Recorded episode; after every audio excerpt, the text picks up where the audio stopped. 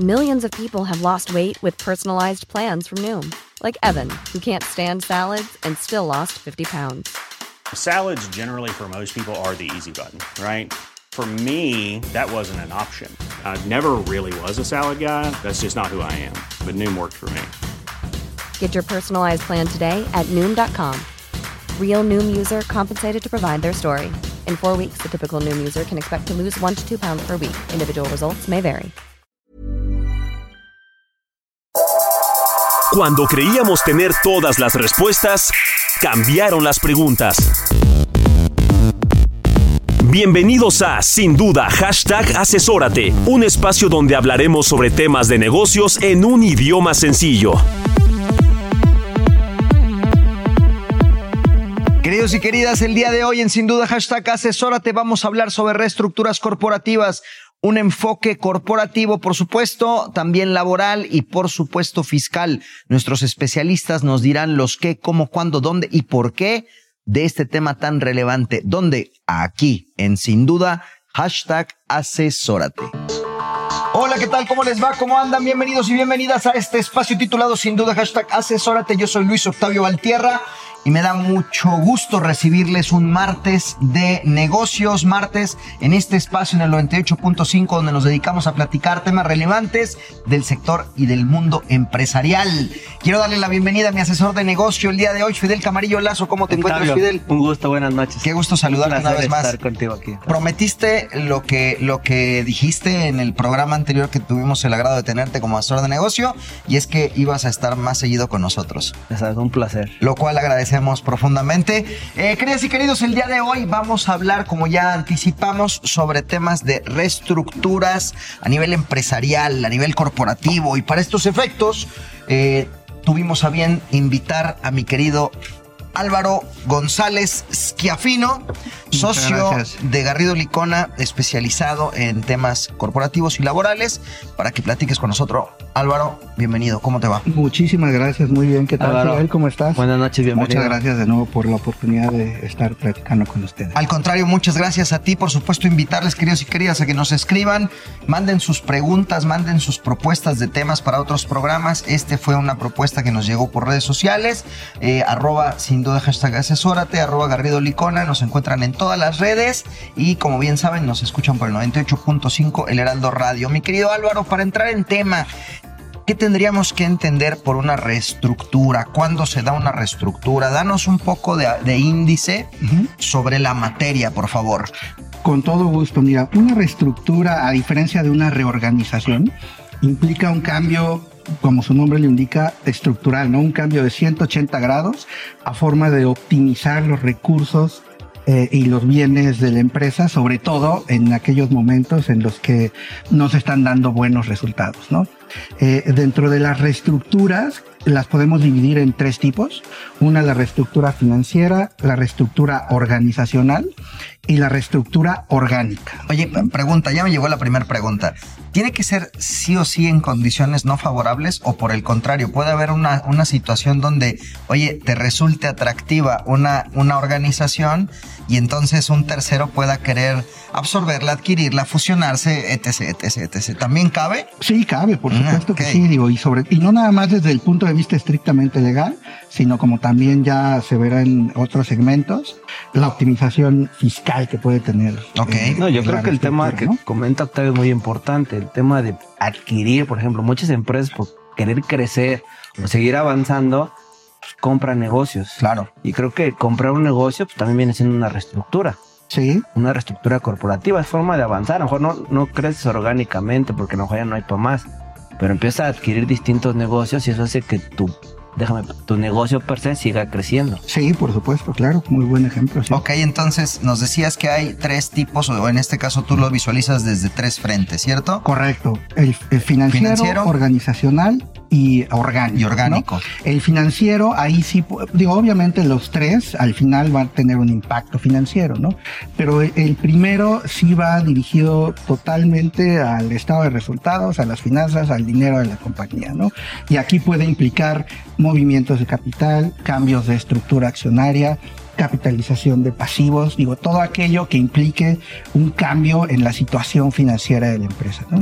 Eh, La reestructura organizacional es aquella que es de forma interna hacia la empresa, ¿no? Digo, esta puede abarcar desde eh, cambios en la estructura o funcionamiento del órgano de administración, ¿no? Su consejo de administración. Eh, puede ser a lo mejor también la reorganización eh, de los perfiles de los trabajadores movimientos también en los trabajadores, ¿no? Pueden ser los famosos, eh, como dicen nuestros amigos americanos, los downsizing, es decir, hacerse más pequeños en cuestión de empleados, ¿no? Y también en la reestructura orgánica es la que comentaba eh, Fidel, en donde orgánicamente eh, cambia la estructura corporativa de- del, del grupo, ¿no? En general. Y aquí es en donde podemos ver las formas de reestructura corporativa más comunes, que es la fusión, la decisión y la adquisición de empresas, ¿no? Como comentaba Fidel, ¿no? Ok, perfecto. Pues, Fidel, Que por esa favor. adquisición de empresas que comentamos en un inicio, se puede, como bien la apuntas tú, se puede llevar a través de una fusión. Puede ser una forma de adquirir y traerla y ya absorber esa parte del negocio. Otra de las alternativas que es muy común es solamente comprar, déjame llamarle el negocio. ¿Y qué quiere decir esto? A lo mejor los activos que hacen, que, Sí. con los que se producen. Muchas veces te puedes traer a los empleados, muchas veces no, muchas veces sí. O sea, son o sea, el know-how, que es lo que tú estás comprando, tú lo vendes, y tú- y ya- pero no te haces responsable de la empresa, que creo que es un tema que puede ser muy importante porque puedes mitigar riesgos, ¿no? Sabes que, bueno, yo empiezo desde ahorita, me traigo el negocio, yo aquí empiezo a operar, pero los riesgos que tenía la empresa te los quedas tú como vendedor y yo ya de aquí para adelante lo que venga, ¿no? Creo que son de los temas que tenemos que ir este, comentando y planchando durante la noche porque son muy importantes. Sí, exacto. Y, y para esto y precisamente para poder determinar qué tipo de adquisición o si es una fusión eh, vas a implementar, creo que un tema eh, crucial es el, llevar a cabo un proceso de due diligence, ¿no? Digo que ya hemos tenido aquí algunas pláticas sobre este eh, punto, ¿no? La debida diligencia. La debida diligencia, ¿no? Aquí, obviamente, con el objeto de detectar riesgos y el poder determinar si tú vas a comprar la organización completa, ¿no? Si vas a comprar una división nada más, si vas a comprar ciertos activos, ¿no? O inclusive, digo, ya ha sido el caso, es un caso real en el que nosotros participamos, que después de llevar a cabo esta debida diligencia, pues se determina únicamente adquirir la marca, por ejemplo. Entonces, eh, este proceso de due diligence es, es clave, ¿no? Creo que eso es de- muy importante, ese, ese tema del due diligence. Pero, ¿cuáles son los puntos, déjame decirlo así, como área legal o temas corporativos que principalmente se tienen que cuidar? O sea, que yo como empresario, yo quiero comprar una empresa, Sí. quiero fusionar, ¿qué es lo que tengo que cuidar en ese momento? Yo, independientemente de hacer este due diligence, o sea, Sí. ¿tú qué sugerirías o qué es lo primero a- al momento de entablar una conversación de compra o de una adquisición o de una fusión de negocios?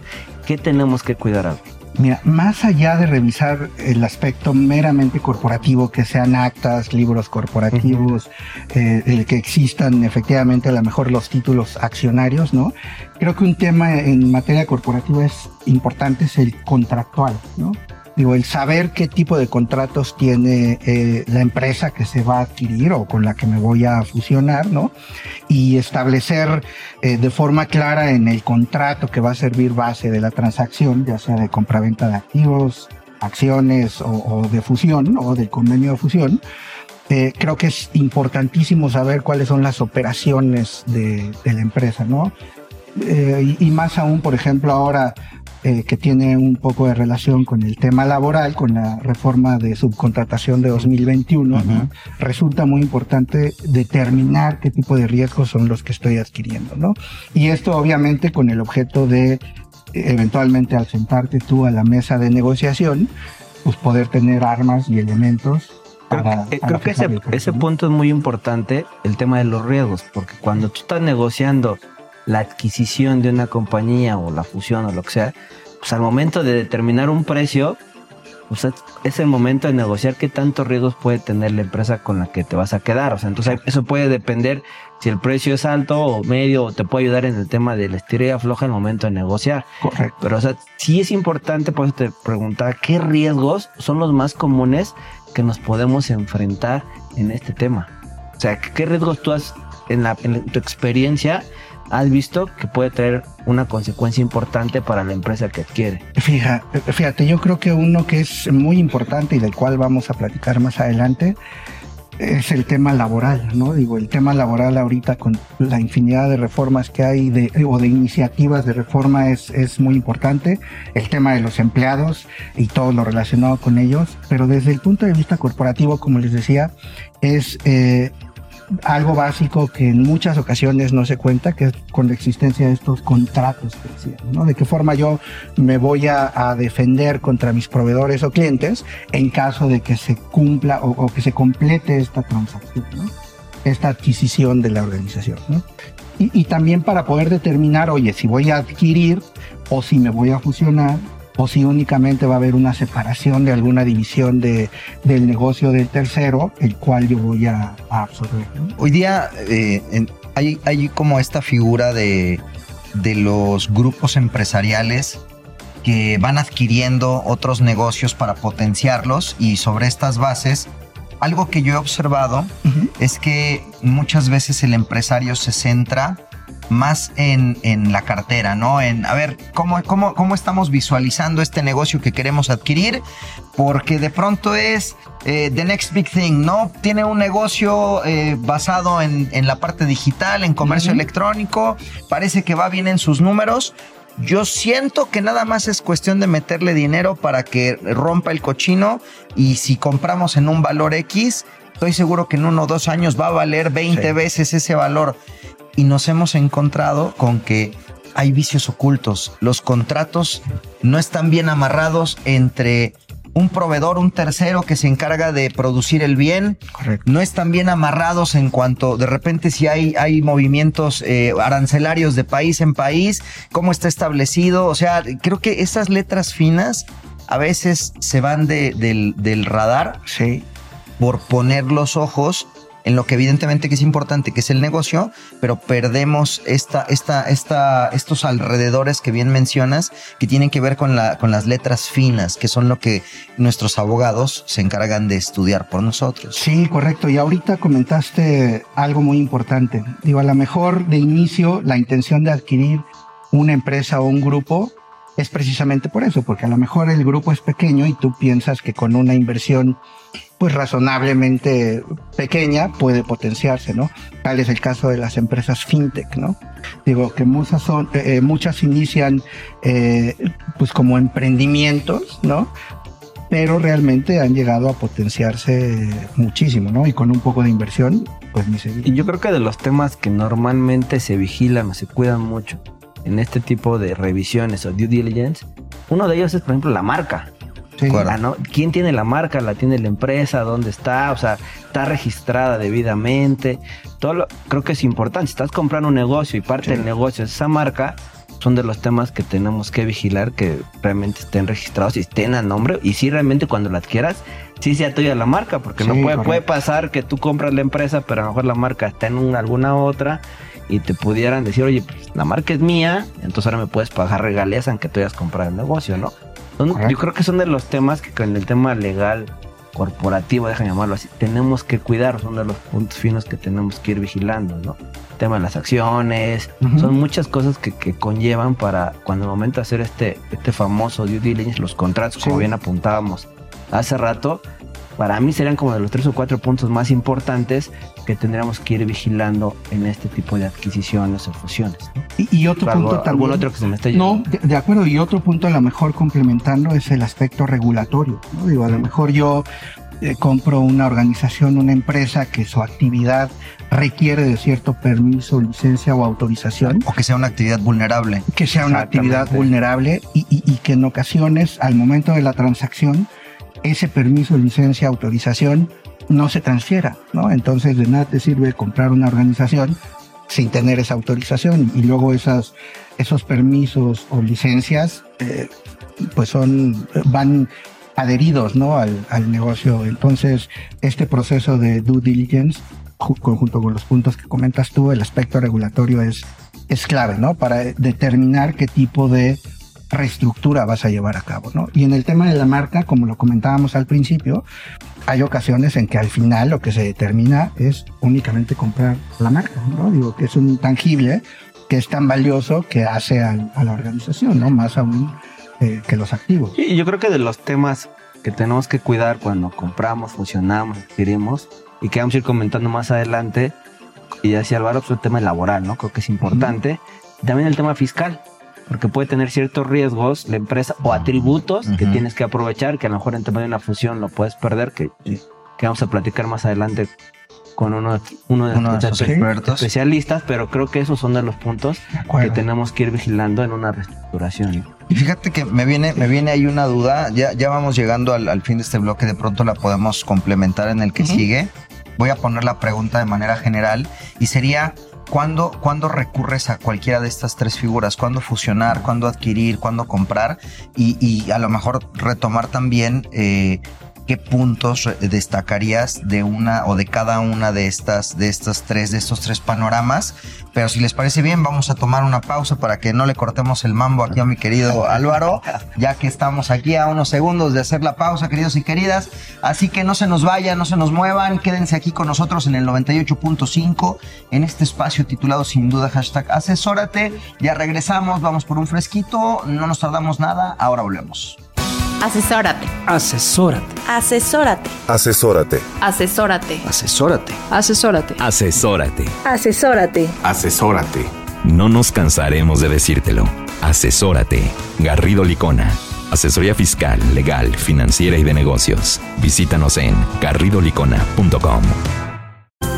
El outsourcing no es indebido y no ha desaparecido. Hoy se le conoce como servicios especializados. Lo que es indebido es que tú o tus proveedores no estén correctamente registrados ante la autoridad y no cumplan con los requisitos establecidos. Esto puede traerte consecuencias fiscales, legales e incluso penales. Evita riesgos innecesarios. Contáctanos.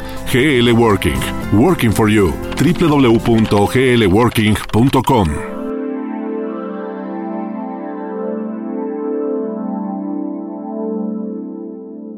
Soy Luis Octavio Valtierra y me escuchas por el 98.5 El Heraldo Radio. Me acompaña Fidel Camarillo Lazo y por supuesto Álvaro González Schiafino. Estamos platicando aquí en Sin Duda hashtag Asesórate sobre temas relacionados con reestructuras corporativas. En el bloque anterior, mi querido Álvaro, nos diste, eh, digamos, como el índice desde cuándo sucede una reestructura, bajo qué circunstancias, bajo qué necesidades. Y nos fuiste dando en la parte corporativa varios tips, varios detalles a considerar.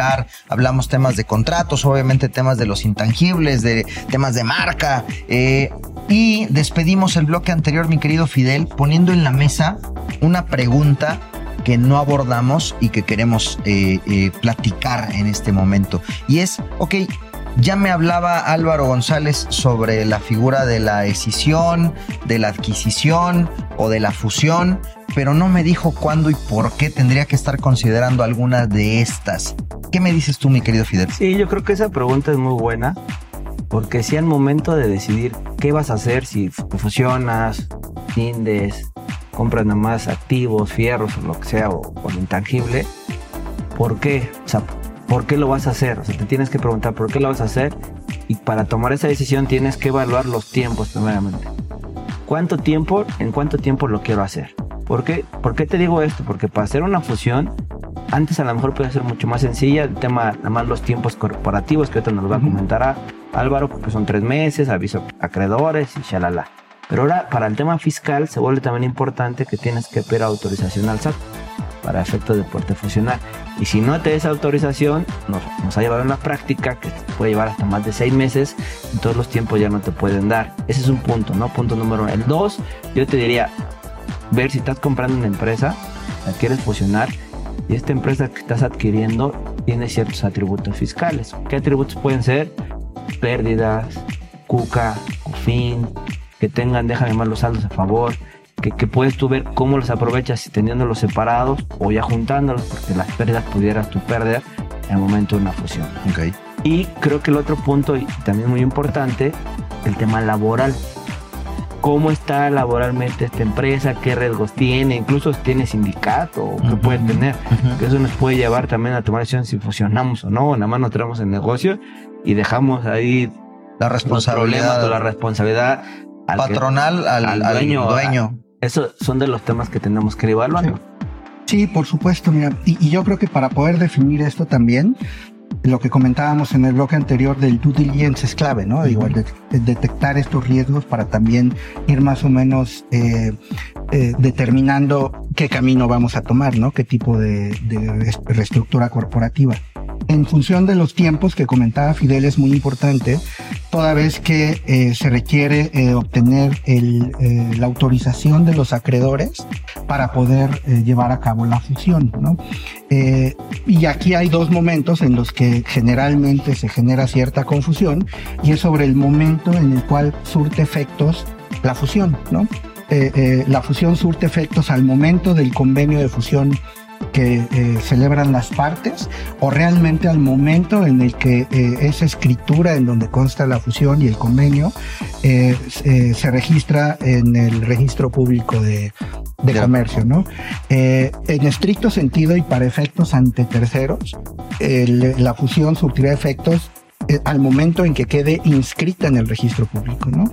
Y entre las partes podrá surtir efectos al momento del convenio de fusión, pero aquí es muy importante el haber obtenido previamente el consentimiento de los acreedores, ¿no? Digo, porque si de repente brinca ya algún acreedor o a lo mejor tienes tú algún contrato con algún financiamiento, sobre todo con instituciones bancarias, en, en- en donde los contratos incluyen cláusulas de cambio de control, ¿no?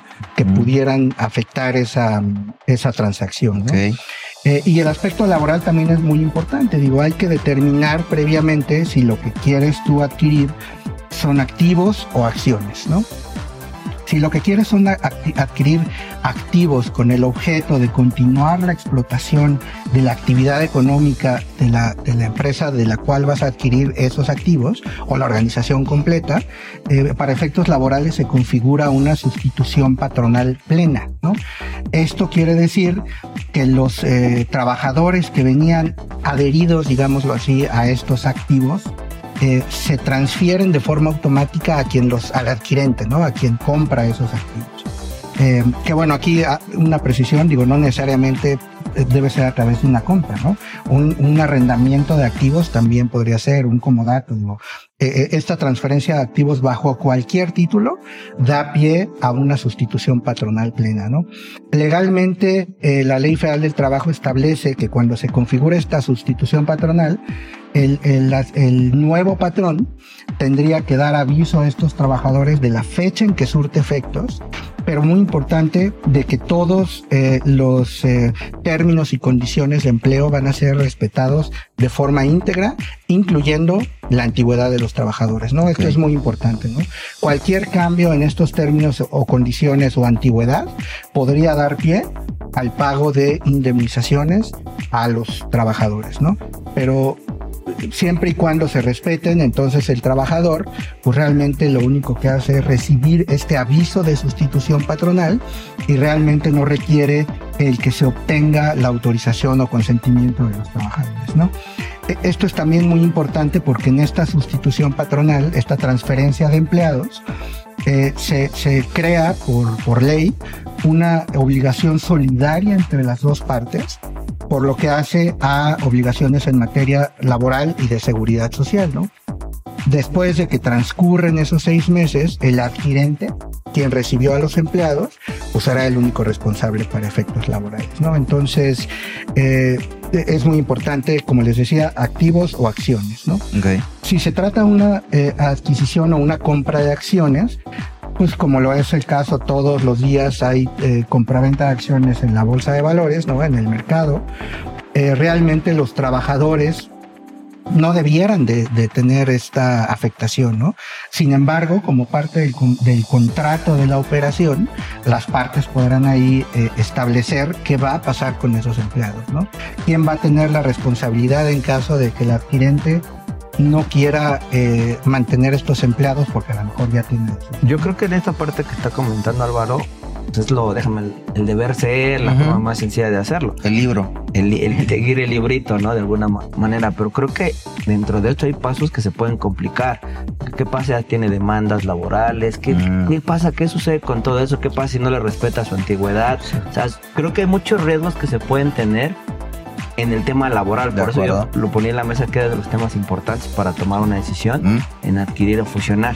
Creo que, son- creo que ahorita Sí. nos lo vas a platicar en, en el siguiente bloque porque ya estamos terminando este, este bloque, pero sí me interesaría que nos comentaras cuáles son los riesgos y en la práctica cuál es lo más común que se puede dar, ¿no? Vamos a hacer pues una, una brevísima pausa, queridos y queridas, y ya regresamos a Sin Duda. Hashtag asesórate por el 98.5.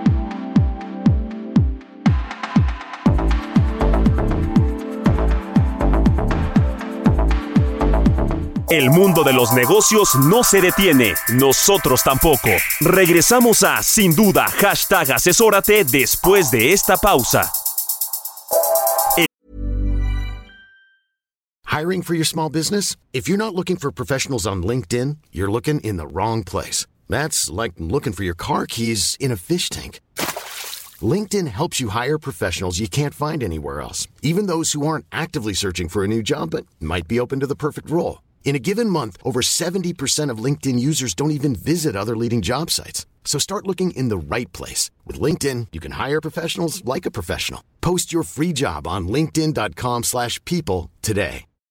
Millions of people have lost weight with personalized plans from Noom, like Evan, who can't stand salads and still lost 50 pounds.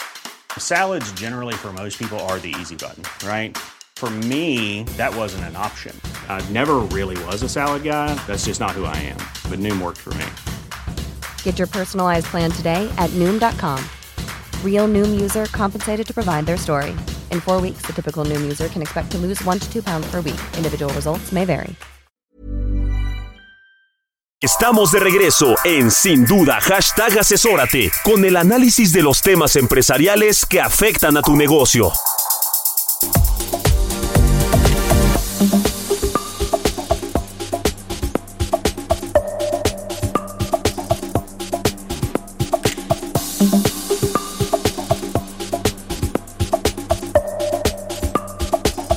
Estamos de vuelta en Sin Duda Hashtag Asesórate que se transmite por el 98.5 El Heraldo Radio, Fidel Camarillo Lazo, Álvaro González Esquiafino, tu servidor Luis Octavio Valtierra. Estamos platicando el día de hoy sobre reestructuras corporativas. Nos despedimos en el bloque anterior con un comentario bastante relevante por parte de nuestro asesor de negocio Fidel Camarillo, quien decía, bueno, ya hablando de los aspectos laborales que debemos de contemplar, ok, es al final del día gente. O sea, dentro de la parte laboral eh, eh, tenemos que contemplar el factor humano. Correcto. ¿Qué está pasando a nivel interno con ese negocio que estás buscando escindir, adquirir, fusionar? Desde el punto de vista de la gente. ¿Qué, qué te has encontrado en ese sentido, mi querido Álvaro, como contingencias que no debemos de perder del radar? Mira, desde el due diligence, la debida diligencia que hacemos para detectar riesgos, hemos encontrado varias historias de terror y prácticas muy agresivas, ¿no? Unas enfocadas al aspecto fiscal, pero relacionadas con la gente, ¿no? Una de estas que hemos encontrado muy comúnmente es que a los empleados los tengan registrados para efectos de seguro social con salarios mínimos, por ejemplo, ¿no? Lo cual tiene un impacto, obviamente, no nada más en la contribución de seguridad social, sino en el pago del impuesto sobre la renta, pero también, y eso es algo que, lo, que la gente no lo ve, digo, la gente me refiero al empleado que, es, que está haciendo materia de la transacción, es que sí ve un impacto, pero al momento de que tenga una incapacidad, ¿no? Digo, a lo mejor al momento recibe más, más lana en la bolsa, pero al momento de la incapacidad, pues lo va a recibir en función a ese salario mínimo, ¿no? Entonces, ese es uno de los principales que hemos detectado. Digo, aquí el impacto es, eh, o la naturaleza del problema es laboral, pero el impacto financiero puede ser importante, ¿no? Digo, por el tema de omisión de pago de cuotas de seguro y de impuestos sobre la renta, pues ni se diga. Eh, otro tema muy importante es el aspecto sindical, ¿no? El aspecto sindical ha cobrado mucha relevancia a partir de la reforma de 2019, en donde ahora ya eh, se eliminan, digamos, o se depuraron todos aquellos contratos no activos y de protección, o de protección, perdón, y, ahora ya existe una efectiva negociación colectiva. Esto ha, dado como resultado que ha salido a la luz pues, ciertas prácticas que se, hacían a través de los sindicatos para también pago de ciertas compensaciones, pago de, de las eh, que ellos o que muchos eh, llaman eh, cuestiones de previsión social sin serlo, ¿no? A través de los sindicatos, sobre todo porque los sindicatos pues no eran sujetos de ser fiscalizados. Entonces, a través de estas prácticas era eh, importante, ¿no? Hemos tenido últimamente varios casos en los que el aspecto laboral, el impacto financiero que tiene el aspecto laboral y de seguridad social, pues ha, ha, sido un deal breaker, ¿no? Para la transacción, ¿no? O sea, el impacto ha sido tal que, que el comprador eh, ha determinado, pues no, no, no adquirir esa, esa organización o esa negociación y en uno de los casos, lo que comentábamos en bloques anteriores, pues lo único que quiso comprar pues era la marca, ¿no? Que realmente era el valor del intangible, pues lo que valía la pena. O al final tuvo que determinar eso porque pues era mayor el riesgo, el beneficio contra el riesgo, sí. pues a, a, a, nadar contra corriente. Correcto, y así fue, ¿eh? digo, inicialmente la intención era comprar todo pero al final después de detectar estos riesgos y el impacto financiero, pues se definió nada más únicamente ofertar por la eh, marca, ¿no? Lo cual es eh, muy, muy relevante, ¿no? Y, y, en el aspecto laboral, digo, también es algo muy importante. Al momento de implementar estas reestructuras, una fusión, por ejemplo, una fusión, eh, digamos que es la forma natural de adquirir a los empleados, ¿no? Pero en una adquisición, eh, de, una organización o de activos o de todo el negocio, hemos visto también ciertas cosas en donde se empiezan a hacer cosas eh, extrañas, ¿no? Como les comentaba en el bloque anterior, una sustitución patronal plena se configura siempre y cuando exista eh, un eh, respeto a los términos y condiciones de trabajo, incluida la antigüedad. ¿no? Pero en muchas ocasiones, con, con eh, pretexto, con la justificación de que existe esta transacción, en muchas ocasiones se les corta la antigüedad a los trabajadores, uh -huh. ¿no? Lo cual tiene un impacto ahí importante, eh, no nada más en sus derechos de alguna potencial indemnización, sino de aquellas prestaciones que están basadas en la antigüedad, ¿no? Como son las vacaciones, por ejemplo, y la prima vacacional. ¿no? Oye, Álvaro, viendo todo este tema, tanto el tema corporativo como el tema laboral, cuando tú haces una compra de una empresa, una fusión, al momento de firmar el contrato que te van a ver, vas a comprar y todo, uh -huh. ¿qué debes de cuidar o, o qué, te, qué debes poner en el contrato, qué debes de mencionar en el contrato que te ayude a cubrir qué cobras debes de tener? Para decir, oye, en caso de que exista un juicio en que no hayas informado, laboral, ah, bueno, entonces me tienes que pagar tanto. O sea, ¿cuál es la recomendación en esa parte? Tanto en el tema laboral como corporativo, ¿qué, ten, ¿cómo tenemos que cubrir al momento de hacer esa compra? Creo que es importante sí. en el tema de la reestructura. Fíjate, estos covenants que se incluyen dentro de estos contratos son, son, como dices, muy importantes. Desde el punto de vista corporativo, creo que lo principal es el aspecto contractual, ¿no? Digo, porque si bien el aspecto corporativo de actas de asambleas, libros, uh -huh. puede no tenerlos, no es un deal breaker, eso se puede subsanar, ¿no? Hasta cierta forma eh, sencilla, ¿no?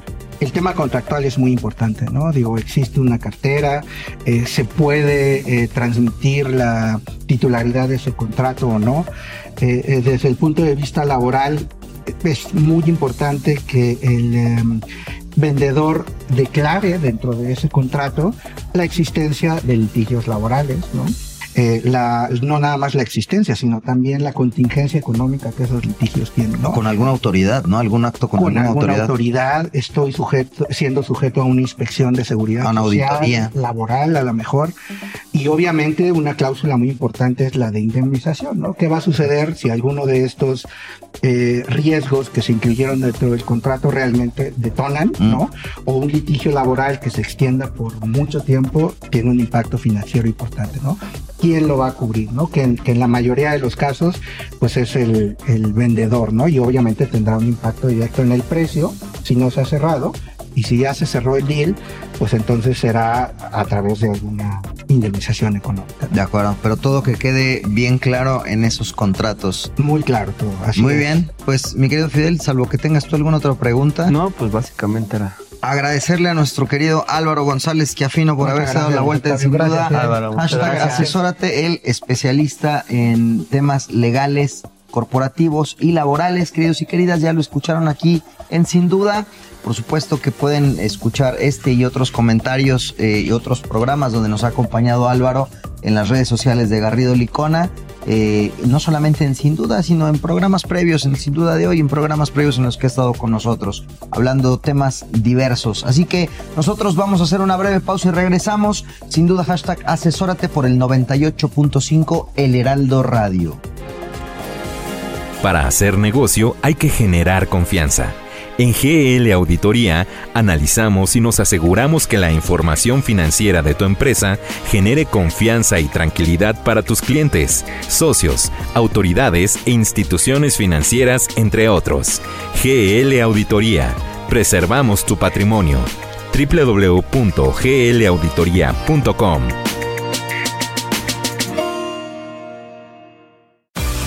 Si tu negocio necesita capital, somos tu mejor amigo. Cumpel Capital te ofrece arrendamiento, financiamiento, crédito, factoraje, movilidad y una amplia gama de soluciones a la medida. Visítanos en cumpel-mediocapital.com. Cumpel Capital. Seamos cumpels de negocios.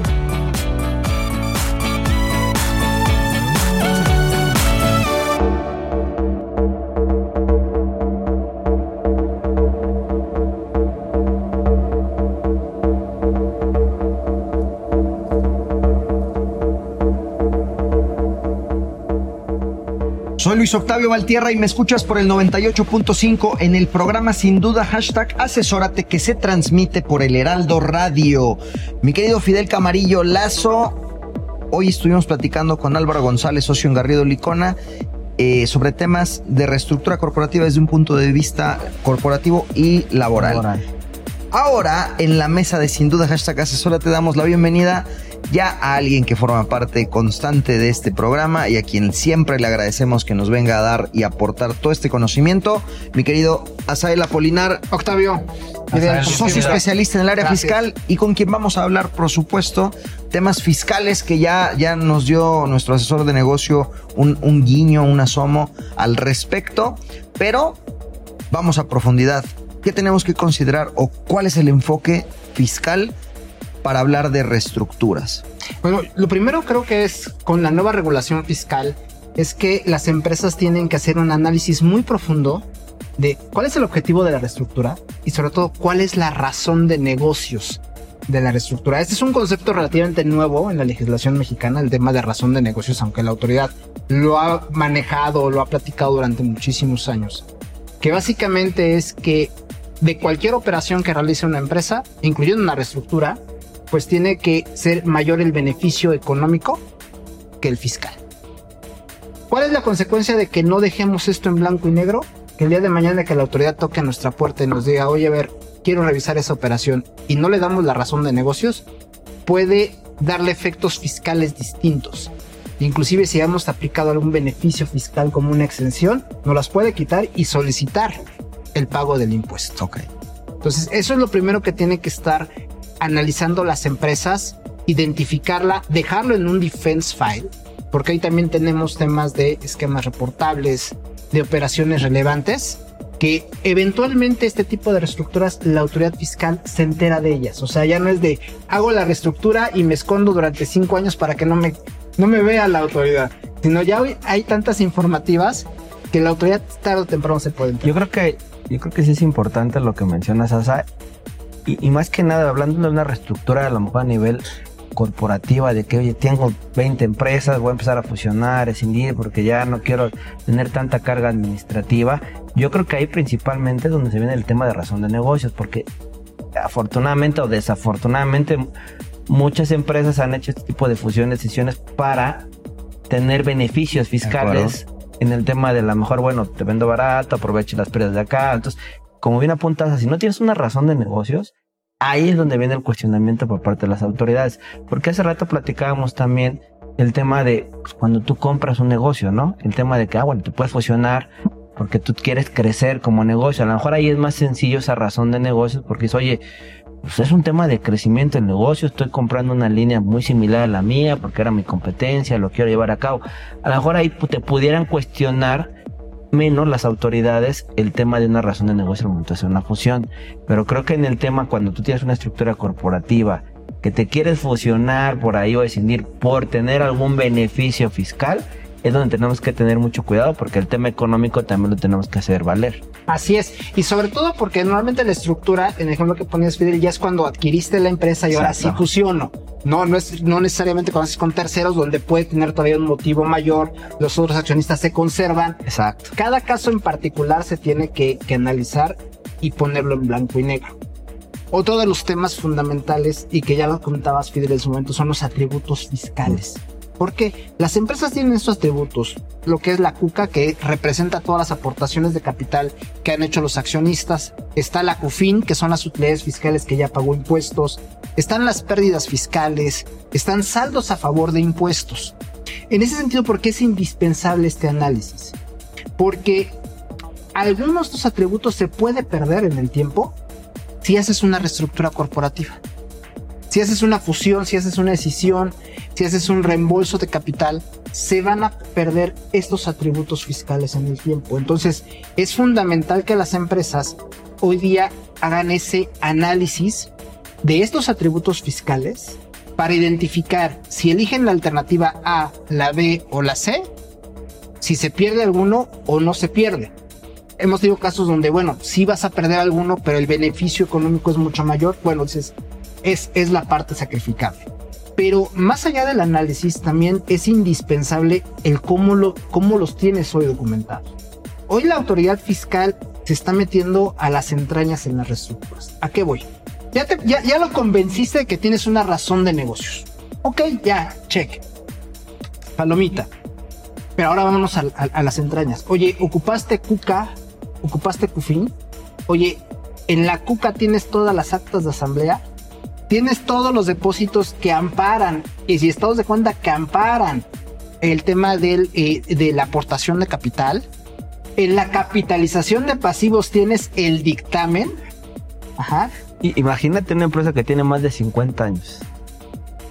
Hoy en día pasa que no tienen esa información. Así es. Entonces puede ser que a lo mejor cuando tú compraste esta empresa, pues tenía una cuca, no sé, 100 millones, 1000 millones, no lo sé.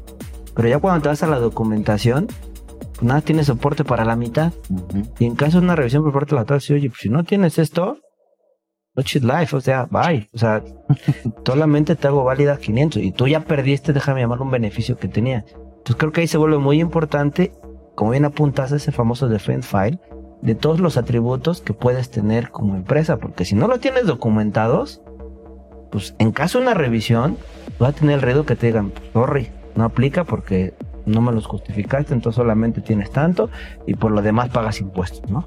Que es lo que pudiera suceder. Sí, por ejemplo, que digas, bueno, voy a hacer esa reestructura a través de un reembolso de capital, que es cuando ocupas la cuca, y resulta que tu cuca, que valía mil millones de pesos, me dijeron, solamente tienes documentado 200. Entonces la autoridad fiscal va a decir, bueno, pues eso es para mí lo válido, y si generas un impuesto, en ese momento me lo tienes que pagar, ¿no? Y recordemos que justamente la autoridad ha puesto muchos candados en ese sentido en el tema de documentación.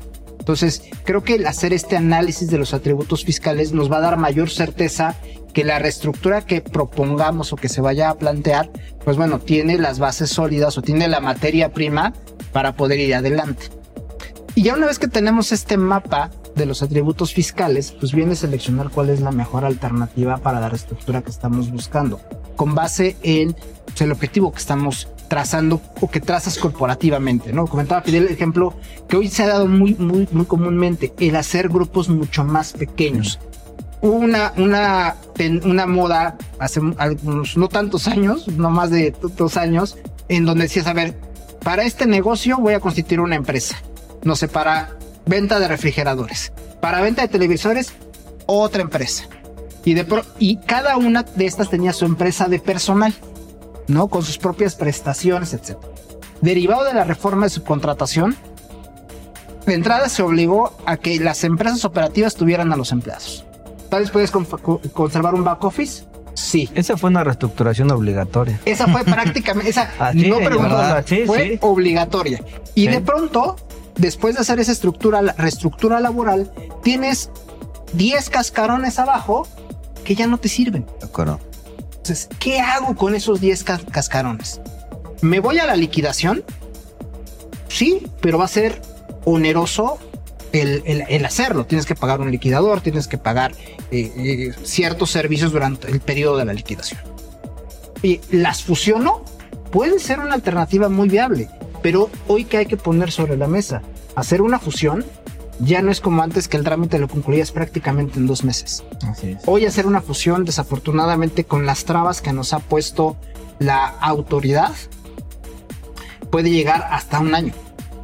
Oye, si, si por ejemplo haces una fusión entre empresas hermanas, porque te pasó lo mismo, ¿no? Vino la reforma en, en temas eh, laborales y tuviste que migrar tus empleados a la, a la empresa donde tenías realmente las operaciones y se quedaron estas en el cascarón, pero se quedaron con créditos fiscales, con alguna deuda, con algún tema. Esos, si en un momento dado los fusionas, esa- esos créditos pasan a quien las, a con quien se están fusionando. Los atributos, algunos atributos sí, otros se pierden, se pueden perder en el camino. Y ahí es donde las empresas tienen que sopesar. Oye, tal vez una pérdida de una empresa de servicios, pues perdámosla, no pasa nada. La verdad es que no es significativa, ¿no? Cuando fusionas dos empresas operativas, ahí sí aguas. Ujú. A ver, si esta trae una pérdida importante y la fusionas, automáticamente va a desaparecer. O sea, hay que hacer ese análisis eh, a detalle de cuál es la mejor alternativa considerando todas estas variables. ¿no? Inclusive hasta temas de objeto social que va muy de la mano con lo que comentaba Álvaro, de cuáles atributos. Creo que Octavio comentaba un buen punto y creo que sí es importante que, nos respondas el tema de los créditos. Se le dice, oye, si yo me quiero fusionar, pero todavía tengo un crédito fiscal o estoy en plena auditoría, ¿crees que te den la autorización para poder fusionar? Lo más seguro es que no, ¿eh? O sea, seguramente no lo van a hacer. E inclusive lo que nos ha pasado últimamente es que ni siquiera estás enterado de los créditos fiscales. Mm. Nos acaba de pasar un caso recientemente en Monterrey, en donde el crédito fiscal venía de hace 10 años, en una fusión, una multa que no se pagó en ese momento. Hoy como la problemática que estamos viviendo es que por más diagnóstico que hagas previo, donde la opinión de cumplimiento se haga positiva porque solamente evalúa cinco años antes, pues este ya te detuvo la fusión. O sea, y no es de te la detengo y ven a explicarme, no, te la detengo y vuelvo a comenzar. Entonces, son situaciones en las cuales, si lo conoces, ya sabes que no es la alternativa. Pero también no descartemos que no lo conoces, que no te aparece en el radar y que puede suceder. Que eso pasó mucho ahora cuando el tema de subcontratación. Ah, pues vamos a fusionar, es lo más sencillo, o sea, la realidad. Pero pasado que las, estas empresas de servicios tenían ahí algún pecadito, déjalo de alguna manera. Entonces las autoridades no le dieron la autorización para fusionar.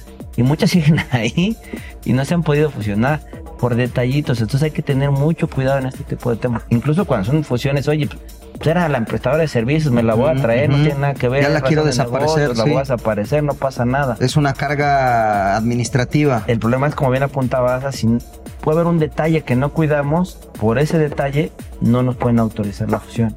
Y se puede quedar en stand-by un buen rato. Entonces, otro de los temas es, oye, a ver, tal vez mi alternativa con estos cascarones o con, con una empresa operativa es venderla, ¿no? Con parte de mi reestructura. Ok, ahí hay que analizar. Bueno, perdón, y con el tema de fusión más rápidamente, no olvida que tenemos que dictaminar las. Ah, eso es importante. Ese es otro tema, ¿no? Donde inclusive la regla no está tan clara en qué momento lo envías, cuándo sí, cuándo no. O más, más bien, en qué, en qué fecha, cuando te dictaminas para efectos fiscales. O sea, puede haber temas ahí que hay que considerar tener en el mapa. Nos tocó muchas empresas que nos llamaron en el ropas en caso de emergencia de, oye, no me fijé que el dictamen tenía que mandarlo 31 de marzo y no este, en otra fecha. Entonces, son detalles que hay que cuidar. Y finalmente también si, si la opción es la alternativa de vender la empresa, pues está la, es la opción de dictaminar la operación que no aplica en todos los casos, hay que verificar si la puedo aplicar. Ahí es donde también si mi atributo fiscal del valor de las acciones está bien documentado o no, porque va a estar sujeto a la evaluación de un dictaminador, de un contador público. Y eso es del lado del vendedor.